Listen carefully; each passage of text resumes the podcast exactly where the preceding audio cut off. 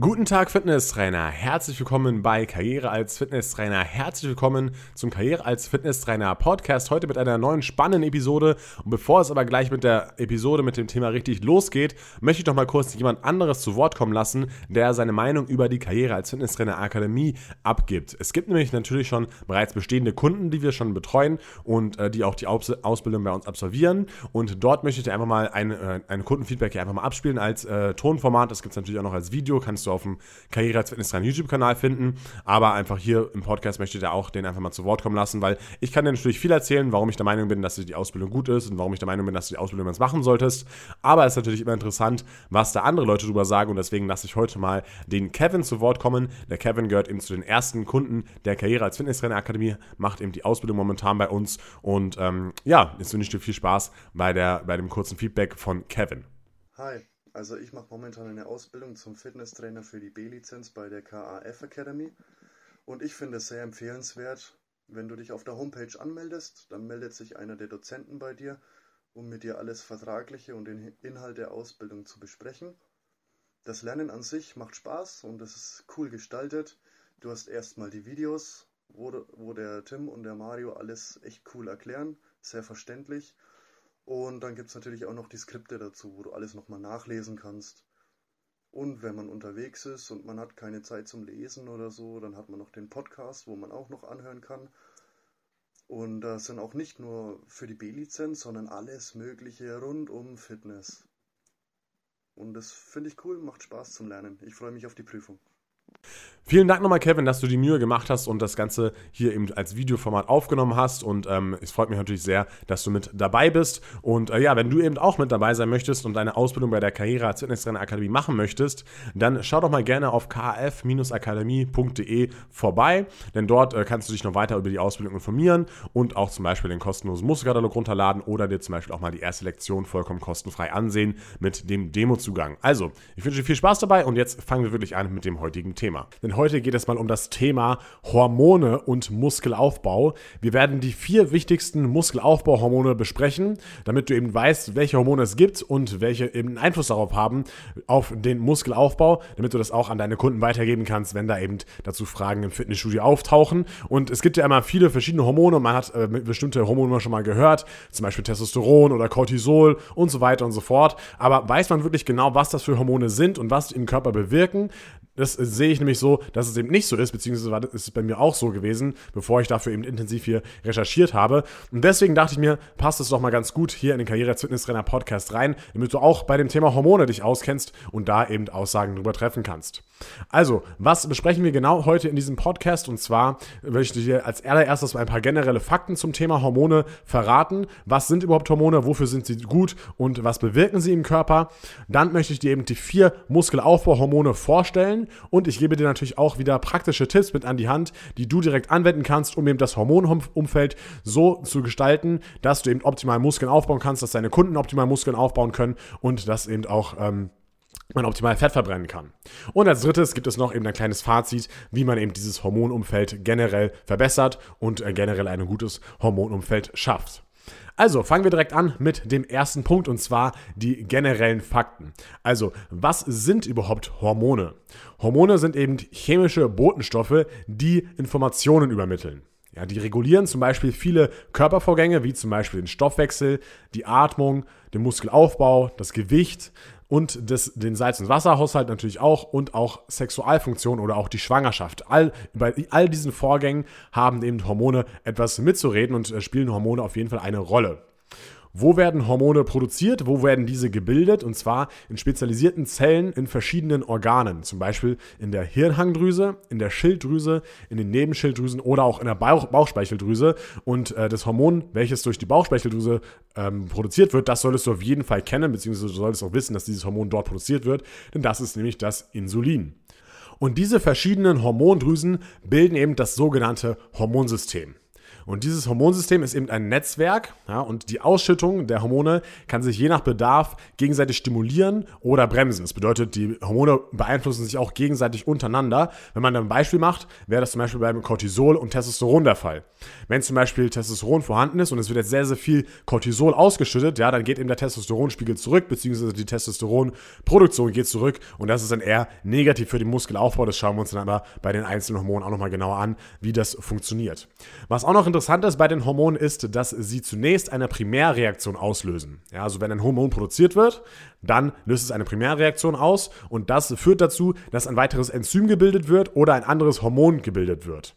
Und erst dieses weitere Enzym bzw. dieses weitere Hormon sorgt dann eben dafür, dass die eigentliche Hormonwirkung eben stattfindet. Das heißt, dann erst wirkt das Hormon im Körper ja, die Bildung und Funktion der Hormone, die kann natürlich auch gestört werden, wenn zum Beispiel irgendwas im Körper nicht wirklich richtig läuft. Und das kann eben hohe Auswirkungen haben auf den Organismus. Sieht man sich zum Beispiel mal die Krankheit Diabetes an. Ja, das entsteht ja eben durch einen, zu, also durch einen ständig zu hohen Blutzuckerspiegel und dadurch, dass dann eben irgendwann kein Insulin mehr produziert wird oder eben zu wenig Insulin produziert wird, um eben das ganze, also den ganzen Blutzucker in die Zellen einzuschleusen. Ja, das ist dann sozusagen eine Art Hormonstörung, wenn das Insulin nicht mehr richtig produziert wird.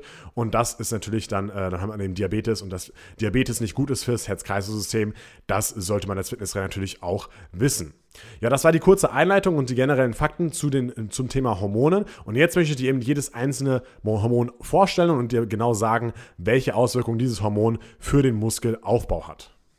Und das erste Hormon, was wir hier im Zusammenhang mit Muskelaufbau besprechen, ist natürlich das Testosteron. Testosteron, den Begriff hat natürlich schon mal jeder von euch gehört und jeder hat auch bei Testosteron eigentlich gleich im Hinterkopf, dass es sozusagen das Männlichkeitshormon ist, ja. Und zwar ist das Testosteron zuständig für die Ausbildung der Geschlechtsmerkmale, einmal für den Muskelaufbau, aber auch für die Ausbildung des räumlichen Denkens, ja. Und mit zu wenig Testosteron laufen eben vor allem die Männer auch Sparflamme, das bedeutet, sie sind nicht so leistungsfähig, ja. Wo wird das Testosteron gebildet? Bei Männern wird es in den Hoden gebildet und bei Frauen in den Eierstöcken und bei beiden Geschlechtern aber auch teilweise in den Nebennieren. Und jetzt schauen wir uns mal genau an, für was denn Testosteron überhaupt da ist und wie Testosteron im Körper wirkt. Also, Testosteron hat natürlich viele, viele Auswirkungen und generell ist das Thema Hormone sehr komplex, aber ich versuche das Ganze natürlich trotzdem wieder, wie immer, einfach für dich darzustellen, sodass man es versteht und dass man eben trotzdem weiß, was Testosteron macht. Also, Testosteron wirkt, wie gesagt, auf viele verschiedene Körperzellen und die Wirkung kann eigentlich in zwei Gruppen eingeteilt werden. Da haben wir einmal die androgene Wirkung und die besagt eben, dass das Hormon die Merkmale der Männlichkeit erzeugt und aufrechterhält. Da haben wir zum Beispiel einmal die Samenproduktion und auch das sexuelle Lustempfinden oder auch den Bartwuchs. Ja, das diese ganzen äh, Vorgänge steuert eben das Hormon Testosteron. Und neben der androgenen Wirkung gibt es auch noch die anabole Wirkung. Und die anabole Wirkung, beziehungsweise das Wort anabol bedeutet ja immer aufbauend. Wenn wir ein anaboles Umfeld haben im Körper, dann haben wir ein aufbauendes Umfeld. Das bedeutet, der Körper baut Körpersubstanz auf, zum Beispiel eben Muskulatur. Denn Testosteron ist auch für den Eiweißstoffwechsel verantwortlich, beziehungsweise steuert den Eiweißstoffwechsel und damit natürlich auch den Muskelaufbau, denn wir wissen ja eben, die Muskulatur besteht eben aus Eiweißstrukturen. Und auch noch andere Gewebearten profitieren eben von einem guten Testosteronhaushalt. Und zwar zum Beispiel die Knochen. Ja, also es wird die Knochendichte gesteigert, wenn eben viel Testosteron im Körper vorhanden ist. Und auch der rote Blutfarbstoff wird eben vermehrt gebildet. Und wo Testosteron aber keine anabole Wirkung hat, ist auf den Fettstoffwechsel. Denn Testosteron fördert sogar auch den Fettabbau. Und das bedeutet sozusagen, Testosteron wird ja immer als Männlichkeitshormon beschrieben oder äh, dargestellt. Aber natürlich auch für Frauen ist das Testosteron wichtig, weil wenn es eben Muskelaufbau fördert und Fettabbau fördert, da hat natürlich dann auch die Frau gewisse Vorteile daraus, wenn sie eben einen guten Testosteronhaushalt hat, beziehungsweise auf natürliche Art und Weise kann sowieso der Testosteronhaushalt bei einer Frau gar nicht so hoch werden wie äh, bei einem Mann. Ja, das waren eben die Funktionen von Testosteron, die fürs Training eben relevant sind. Dann gibt es noch ein paar andere äh, Funktionen, die im Testosteron erfüllt. Zum Beispiel erhöht es eben die Lust auf Sex oder auch die Stimmung wird äh, aufgehellt, die Stimmung wird erhöht. Ja, und das sind natürlich auch noch positive Nebenfaktoren, die jetzt aber fürs Training dann nicht so relevant sind. So, und jetzt weißt du schon mal, was Testosteron im Körper macht. Aber jetzt wollen wir uns mal genau anschauen, okay, was sind denn natürliche Testosteronsenker und was sind natürliche Testosteronheber? Also wie können wir die Testosteronproduktion im Körper beeinflussen? Und da fangen wir jetzt erstmal mit den Testosteronsenkern an. Und zwar, wenn wir älter werden, dann ist es eben automatisch der Fall, dass eben weniger Testosteron produziert wird. Da kann man aber auch mit gewissen Maßnahmen dagegen steuern, worauf ich später natürlich noch weiter genau darauf eingehe. Dann, was auch noch den, das Testosteron-Level senkt im Körper, ist einfach nur, wenn man übergewichtig ist, ja. Und zwar, warum ist das so? Man produziert, man produziert vermehrt das Enzym Aromatase und das wandelt Testosteron in Östrogen um. Und das bedeutet, hier findet sozusagen eine Verweiblichung statt und daher kommen zum Beispiel auch diese typischen Männerbrüste bei, ähm, bei übergewichtigen Männern, die eben sehr, sehr viel Körperfett zum Beispiel haben. Dann ist es auch noch der Fall, dass bei manchen, manch, manche Medikamente dafür sorgen, dass eben das, das Testosterongehalt im Körper sinkt. Das muss man dann einfach bei den jeweiligen Nebenwirkungen immer mit äh, beachten, beziehungsweise die Packungsbeilage da beachten, wie der Satz immer so schön heißt, ja. Ähm, und auch, was aber für uns wieder interessanter ist, ist das Thema Stress, ja. Vor allem Stress erhöht das Cortisol. Cortisol ist auch ein Hormon, um das es später hier in diesem Podcast noch geht. Und das Hormon Cortisol sorgt aber eher für den Muskelabbau und äh, sorgt dafür, dass Testosteron eben gesenkt wird. Aber dazu eben später mehr bei den Funktionen über Cortisol. Und dann, was noch äh, Testosteron senkt, ist übermäßiges Ausdauertraining. Ja, aber, und damit meine ich wirklich übermäßiges Ausdauertraining. Nicht jetzt mal eine halbe Stunde joggen gehen, sondern wirklich Langstreckenläufer haben oftmals zu wenig Testosteron. Aber eben, wie gesagt, normal lange Einheiten haben eigentlich keinen Einfluss auf den Testosteronhaushalt, beziehungsweise HIIT-Einheiten, also High Intensity Interval Training. Ja, das ist sogar förderlich für den Testosteronspiegel im Körper. Und als letztes, was auch noch schlecht ist für den Testosteronhaushalt, ist das Thema Alkohol. Alkohol erhöht, eben, erhöht auch Cortisol und Östrogen und das sind wieder zwei Hormone, die eben die Testosteronbildung allgemein verhindern oder beziehungsweise verringern. So, das waren die natürlichen Testosteronsenker. Und jetzt schauen wir uns die natürlichen Testosteronheber an. Also wie können wir den Testosteronhaushalt, den Testosteronspiegel im Körper positiv beeinflussen. Und zwar, Testosteron wird auch aus Cholesterin gewonnen. Das bedeutet, wir sollten eine ausreichende Cholesterinaufnahme durch die Nahrung ähm, äh, herstellen. Und kurzer Exkurs dazu, es gibt natürlich verschiedene Arten von Cholesterin. Es gibt HDL-Cholesterin, es gibt LDL-Cholesterin und es gibt VLDL-Cholesterin. Und dabei ist das gute Cholesterin in Anführungszeichen sozusagen das HDL-Cholesterin und man sollte halt einfach darauf achten, dass man eben viel HDL-Cholesterin im Körper hat, beziehungsweise dass das Verhältnis von diesen verschiedenen Cholesterinarten eben ausgeglichen ist und in einem guten äh, Zustand ist. Und wie macht man das? Ja, statt zu viel tierischem Fett lieber eben zu pflanzlichem Fett greifen, zum Beispiel zu mehrfach ungesättigten Fettsäuren oder nur auch nur einfach ungesättigten Fettsäuren. So steigt eben das äh, HDL-Cholesterin, der HDL-Cholesterinspiegel im Blut an, äh, welcher eben wichtig ist für die Testosteronproduktion. Und das können wir zum Beispiel erreichen, wenn wir zum Beispiel Nüsse konsumieren oder auch Olivenöl oder halt generell einfach eine gesunde Ernährung durch, äh, durch gute mit, und mit guten Fettsäuren. Das ist sozusagen gut für ein gutes äh, Testosteron, für einen guten Testosteronhaushalt.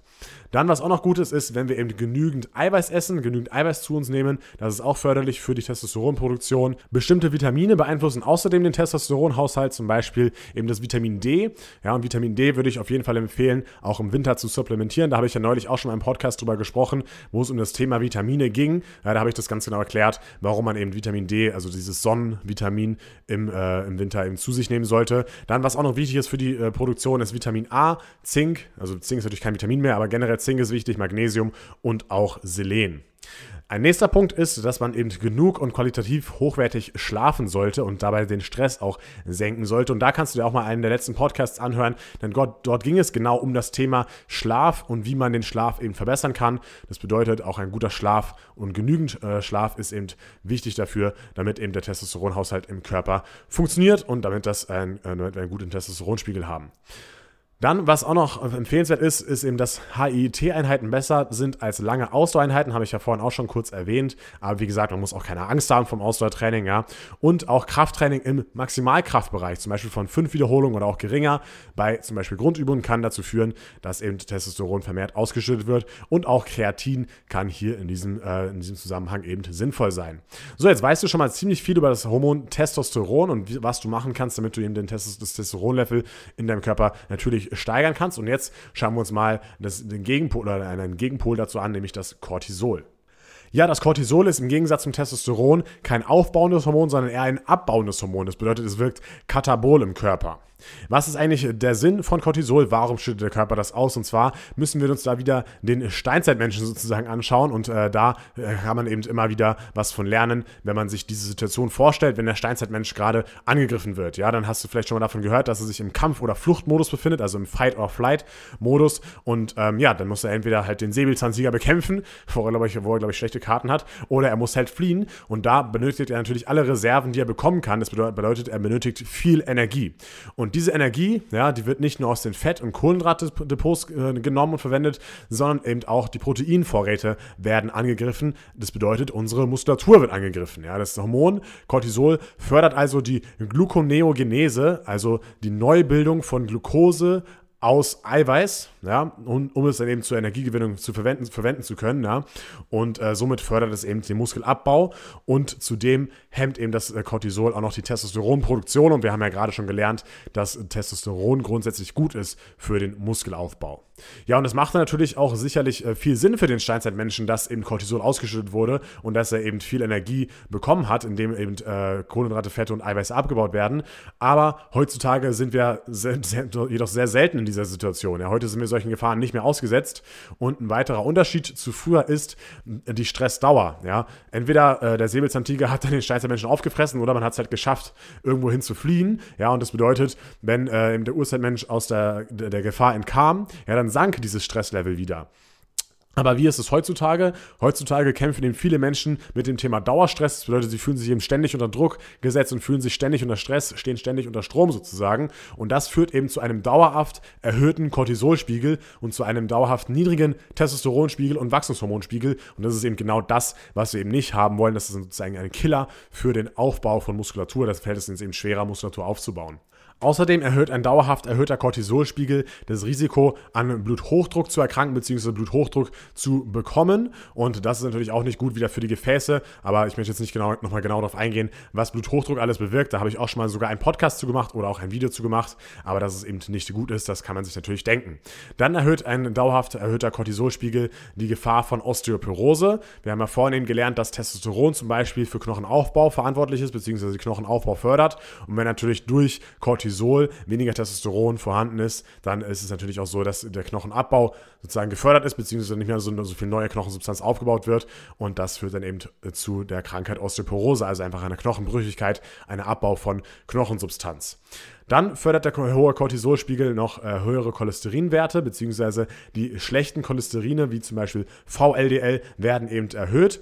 Und äh, für generell sollten wir eben versuchen, das Cortisol-Level im Körper für den Muskelaufbau so niedrig wie möglich zu halten. Und wie schafft man das? Wie bereits erwähnt, eben äh, Stress zu vermeiden. Man sollte, äh, man sollte versuchen, gut und viel zu schlafen. Das bedeutet, wenn man schlecht und zu wenig schläft, dann äh, hat man eben einen hohen Cortisolspiegel und auch viel Alkohol fördert die Produktion von dem Hormon Cortisol. Cortisol. Das nächste Hormon, welches wir uns genauer anschauen, ist das Hormon Insulin, welches eben auch sehr wichtig für den Muskelaufbau ist. Insulin ist wahrscheinlich das Hormon, worüber du als Fitnesstrainer schon am meisten drüber weißt, beziehungsweise war das bei mir so, aber ich möchte trotzdem mal kurz darauf eingehen, warum denn Insulin wichtig ist für den Muskelaufbau. Und zwar Insulin hat die Hauptaufgabe, eben den Blutzuckerspiegel konstant zu halten und das bedeutet, es wird Insulin ausgeschüttet als Reaktion auf die Nahrungsaufnahme, also wenn wir irgendwas essen. Wenn wir zum Beispiel Kohlenhydrate oder auch Eiweiße zu uns nehmen, dann steigt natürlich die Aminosäuren Konzentration im Blut und auch äh, die Glukosekonzentration im Blut und dadurch wird von der Bauchspeicheldrüse eben Insulin produziert und ausgeschüttet. Und ja, ich habe ja gerade schon gesagt, dass eben nicht nur durch Kohlenhydrate Insulin ausgeschüttet wird, sondern auch durch Eiweiß. Und das wissen die wenigsten. Die meisten meinen immer, okay, äh, Insulin hat nur was mit den Kohlenhydraten zu tun, aber das stimmt nicht ganz. Auch eben Eiweiß äh, sorgt dafür, dass eben äh, Insulin ausgeschüttet wird. Vor allem eben bei einer proteinreichen Ernährung kommt es eben äh, zur Ausschüttung von Insulin. Vor allem die Aminosäure Leucin ist dafür verantwortlich, die zum Beispiel auch in Linsen, Käse, Eiern und so weiter enthalten ist und für eine hohe Ausschüttung da sorgt. So, und äh, wenn äh, sozusagen dann die Aminosäuren oder auch die Kohlenhydrate, also die Glucose im Blut vorhanden ist und Insulin ausgeschüttet wird, dann dient das Insulin sozusagen als Schlüssel für die Zellen und äh, Insulin sorgt dann sozusagen dafür, dass eben äh, der Blutzucker und die Aminosäuren abgebaut werden können, also von der Blutbahn zum Beispiel in die Muskulatur abgegeben werden können. Und ähm, ja, nur alleine dadurch, dass eben Kohlenhydrate in den Muskel eingeschleust werden. Ähm, das hat eigentlich nicht viel mit dem Muskelaufbau zu tun, beziehungsweise eigentlich, das ist ja nur eine Speicherung von Glucose als Glykogen aber auch die Aminosäuren können durch den erhöhten Insulinspiegel besser in den Muskel transportiert werden. Ähm, das liegt an bestimmten äh, Transportern, die heißen Glut-4-Transporter. Die docken sozusagen am Rand der Zelle an. Ja, und wenn dann eben Kohlenhydrat und Aminosäuren in der Blutbahn sind, dann wird eben beides besser aufgenommen und das fördert sozusagen auch wieder den Muskelaufbau. Und deswegen kann es zum Beispiel auch sinnvoll sein, nach dem Training einen Eiweißshake zu sich zu nehmen, der eben Eiweiß enthält und auch eine Kohlenhydratquelle enthält, damit eben dieser Prozess eben gefördert wird und Aminosäuren eben besser in den, vom, vom Muskel aufgenommen werden können. So, und das vierte Hormon, welches wir heute hier besprechen, ist das Wachstumshormon HGH und der insulinähnliche Wachstumsfaktor IGF-1. Das sind vielleicht die Hormone, die du vielleicht noch gar nicht kanntest, beziehungsweise wo du nur den Namen gehört hast, aber vielleicht gar nicht weißt, was die überhaupt genau machen. Und deswegen möchte ich dir das Ganze hier erklären.